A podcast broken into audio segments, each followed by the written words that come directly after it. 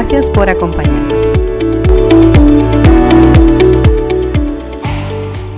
¿Qué es eso a lo que tú le dedicas la mayor parte del tiempo? ¿Qué apasiona y mueve tu corazón? Te hago estas preguntas porque probablemente las respuestas a ellas tengan mucho que ver con tus prioridades. Una cosa es lo que nosotros decimos con la boca, la que mostramos con nuestras acciones. Nuestras vidas van a estar dirigidas en función a eso, a lo que nosotros le damos importancia. Pero ustedes saben que a mí me encanta buscar el significado de las palabras y por eso yo quise buscar el significado de la palabra prioridad. Una cosa que se considera más importante que la otra o una preferencia de una cosa sobre otra. Miren, en un mundo que corre tan deprisa, donde nosotros queremos hacerlo todo al mismo tiempo, corremos el riesgo de desenfocarnos y quedar atrapados en este estilo de vida.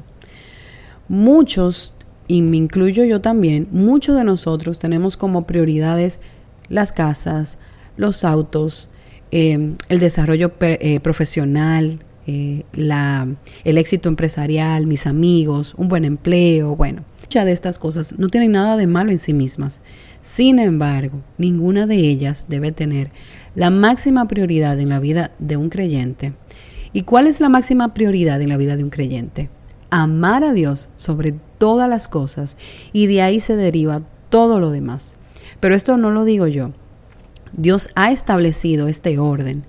En Deuteronomio 6.5 nos habla del primer mandamiento, ¿verdad? Y yo creo que muchas no sabemos el primer mandamiento. Amarás al Señor tu Dios con todo tu corazón, con toda tu alma y con toda tu fuerza. El problema aquí es el siguiente. El orden de nuestras prioridades está completamente invertido muchas veces, porque nosotros podemos decir que Dios es lo más importante y sin embargo tenerlo en el último lugar de nuestras vidas. En el 2021 yo empecé un proyecto muy bonito, me hacía mucha ilusión, yo entendía que era agradable a Dios porque el mensaje que llevaba era muy bonito, era para mujeres. Realmente mis intenciones eran buenas. Sin embargo, lo hice en un momento equivocado de mi vida. Yo no estaba entendiendo cuál era la, la etapa por la cual yo estaba pasando en ese momento. No era nada grande, pero para mí se complicó todo. Realmente mi hija más pequeña tenía un año. Cuando empezaban a llegar las órdenes, en vez de sentirme contenta y alegre, yo lo que hacía era que me estresaba porque el poco tiempo que yo tenía para hacer esto era en la noche. Por lo tanto, me acostaba súper tarde, eh, me levantaba cansada. Mi vida espiritual mi vida espiritual empezó a mermar, incluso mi relación con Dios se vio muy afectada, porque yo no tenía tiempo para hacer los devocionales, estaba perdiendo el enfoque.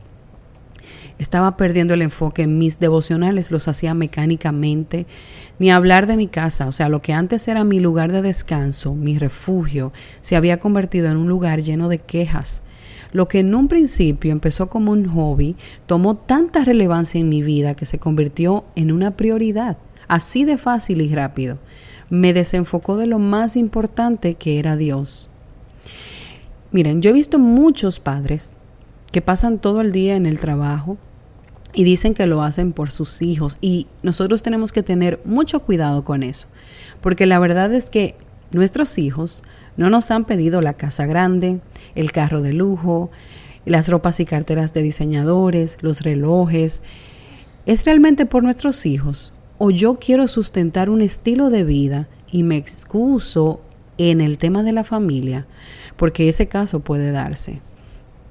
Yo no digo que trabajar está mal, de hecho, es uno de los principales roles del hombre, proveer para su familia, pero que esto no se convierta en una distracción de lo más importante y de aquello a lo que Dios nos va a pedir cuenta. lo mismo nos pasa a nosotros las mujeres, o sea, nosotros nos involucramos en tantas actividades, trabajos, afanes, que probablemente estamos descuidando nuestras verdaderas prioridades. Recordemos el significado de la palabra prioridad. Es una preferencia de una cosa sobre otra. ¿Dónde es ese lugar donde tú eres irreemplazable, insustituible? Y te voy a poner este ejemplo. Si trabajas en una empresa, el día de mañana te vas, estoy segura que en ese lugar va a seguir funcionando las cosas igual como si no tuvieras sido. Si eras muy necesaria, probablemente los primeros días sean difíciles, pero estoy segura de que las cosas van a seguir funcionando igual. Ahora, en ese lugar donde tú eres insustituible, donde nadie te puede reemplazar, es en tu casa, es con tus hijos, con tu esposo. Allí las cosas son diferentes porque tú para ellos eres única. Para ir concluyendo, me gustaría leerles un pasaje de la palabra donde el mismo Jesús establece prioridades. Esta se encuentra en Lucas 10 del 38 al 42 y vemos la historia de Marta y María. Probablemente algunas de ustedes la haya escuchado y se las voy a leer tal cual porque eh, tiene mucho que ver con lo que estamos hablando ahora. Aconteció que yendo de camino entró en una aldea y una mujer llamada Marta le recibió en su casa. Esta tenía una hermana que se llamaba María, la cual sentándose a los pies de Jesús oía su palabra. Pero Marta se preocupaba con muchos quehaceres y acercándose dijo, Señor, ¿no te da cuidado que mi hermana me deje servir sola? Dile pues que me ayude. Respondiendo Jesús le dijo, Marta, Marta, afanada y turbada estás con muchas cosas, pero una cosa es necesaria, y María ha escogido la buena parte, la cual no le será quitada. Aquí vemos cómo las prioridades de Marta se habían desvirtuado y ya no lo estaba haciendo con las intenciones correctas, porque ella estaba afanada y preocupada, aunque lo estuviera haciendo para el Señor. Ella ya no servía por amor, por gratitud. Ella lo hacía, ella ya no lo hacía con alegría y gozo, sino que ahora en su vida solo existía espacio para la queja, el reclamo, la insatisfacción. De hecho, a ella le parecía injusto y desigual que, que María, su hermana, estaba eh, sentada ahí sin hacer nada. Marta estaba tan enfocada en lo que tenía que hacer que quería que Jesús le reconociera de cierta forma lo que ella estaba haciendo. Y entre tantas actividades y tanto afán, Marta perdió una oportunidad única que no se iba a repetir y era que Jesús, el Señor al que ella le servía, estaba en su casa y ella ni siquiera lo estaba aprovechando. Hoy día, muchos de nosotros estamos en la misma condición de Marta. Estamos atareados en el trabajo, estamos atareados en atender a la propia familia, estamos atareados para el ministerio de la iglesia. Estamos tan atareados que nos olvidamos para quién lo estamos haciendo. Filipenses 4:6 nos dice, por nada estéis afanosos, sino sean conocidas vuestras peticiones delante de Dios en toda oración y ruego con acción de gracias.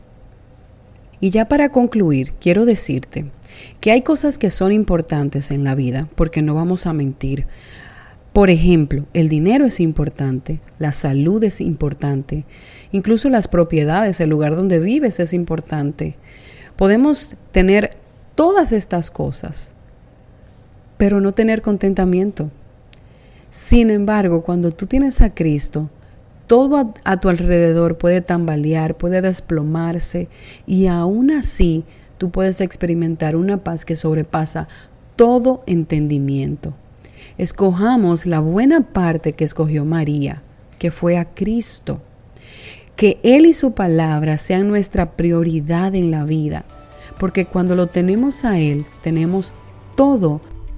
Recuerda suscribirte para recibir los nuevos episodios cada miércoles en tu plataforma favorita o puedes hacerlo en amadasinmedida.com y en Instagram Amada Sin Medida Podcast.